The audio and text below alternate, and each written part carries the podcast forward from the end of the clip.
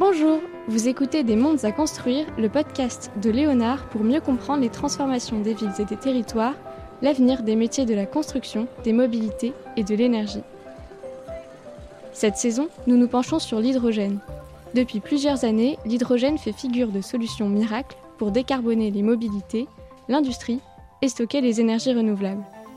Mais comment est-il produit? Comment est-il stocké et transporté? Quels usages peut-on en faire? Aujourd'hui, nous retrouvons Hugues Setin, directeur d'Ifinity, l'activité de Vinci Construction dédiée à l'hydrogène vert. Bonjour Hugues Setin. Bonjour.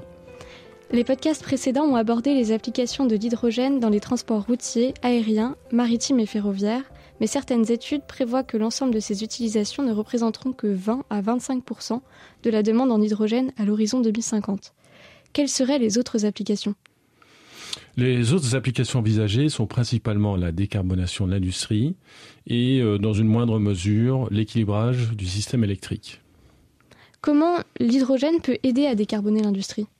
Euh, Dans l'industrie, l'hydrogène vert pourra euh, être utilisé pour décarboner certains usages existants, mais également servir des usages nouveaux. Alors, en ce qui concerne les usages existants, il s'agit principalement euh, des procédés chimiques comme la production d'ammoniac, la production de méthanol, qui utilisent déjà de l'hydrogène, mais de l'hydrogène sous sa forme plus euh, polluante, émettrice, comme l'hydrogène gris. Et donc il s'agit ici de remplacer simplement l'hydrogène gris par de l'hydrogène vert pour décarboner euh, le procédé. Ici, dans ces cas de figure-là, l'hydrogène est utilisé non pas comme un vecteur énergétique, mais comme un intrant d'un processus chimique. On peut dire aussi que l'hydrogène dans ce cas-là est non seulement euh, un outil de décarbonation, mais peut, dans certains cas de figure, être un levier de croissance. Alors je vais prendre deux exemples. Pour l'ammoniac, lorsqu'il est produit de façon décarbonée, l'ammoniac peut être utilisé comme un vecteur de transport d'hydrogène. Euh, de façon euh, économique et compétitive. Un autre exemple, c'est le méthanol, qui, lorsqu'il est produit de façon décarbonée avec de l'hydrogène vert, peut servir de carburant pour certaines mobilités lourdes. Donc on voit bien que ces molécules dérivées, lorsqu'elles sont elles-mêmes décarbonées, elles ouvrent des nouveaux marchés et qui peuvent faire de la croissance pour leurs producteurs. En ce qui concerne les usages nouveaux, on pense principalement à la sidérurgie. Alors il y a plusieurs procédés dans la sidérurgie, mais il y en a un qui s'appelle la réduction directe de fer en anglais le, DRI, qui utilise le gaz naturel pour euh, traiter le minerai de fer. Et ici, on peut remplacer ce gaz naturel par de l'hydrogène vert pour décarboner l'ensemble du processus. Il y a d'autres industries qui euh, utilisent du gaz naturel et pour lesquelles on peut également remplacer cette énergie par de l'hydrogène vert pour décarboner des besoins de chaleur, par exemple. Dans le cas de figure où l'hydrogène produit à partir d'un actif d'énergie renouvelable dédié, ça présente deux caractéristiques. D'abord, il est renouvelable, mais également son prix sera prévisible et stable dans le temps.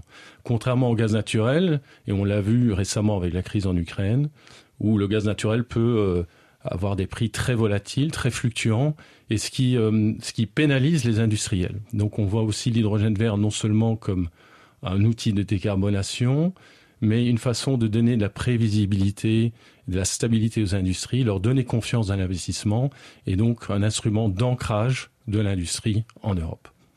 L'industrie sera donc probablement le secteur le plus utilisateur d'hydrogène demain. Vous avez également mentionné l'équilibrage des réseaux électriques. De quoi s'agit-il? À moyen ou long terme, la, la part d'énergie renouvelable intermittente dans le mix électrique sera significative. Nous aurons donc d'une part une production variable et subie en fonction des conditions météorologiques, et d'autre part une demande qui ne peut pas être totalement flexibilisée, donc une demande qui sera minimale, qui sera irréductible.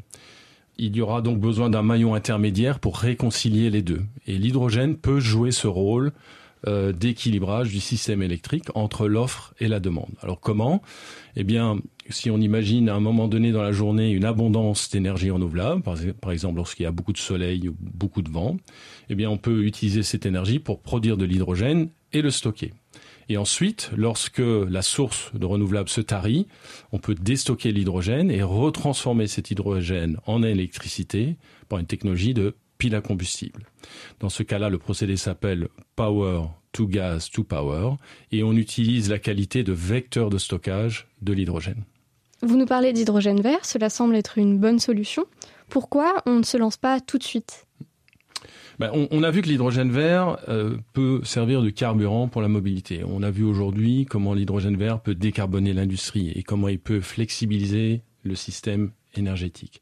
L'hydrogène peut rendre des services très divers, très variés, et donc on est confiant sur le fait qu'il y aura une demande forte d'hydrogène, à condition de lever son principal obstacle, qui est aujourd'hui son prix qui n'est pas encore compétitif.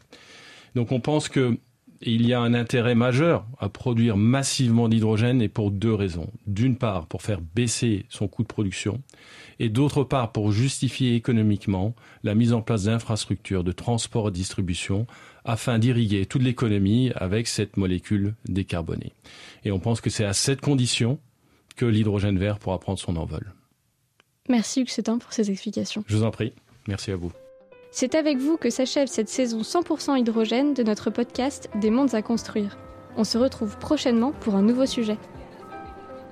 Et merci d'avoir écouté Des mondes à construire, le podcast de Léonard. Au fait, Léonard, c'est la plateforme d'innovation et de prospective du groupe Vinci. Retrouvez toutes nos informations sur léonard.vinci.com. À bientôt!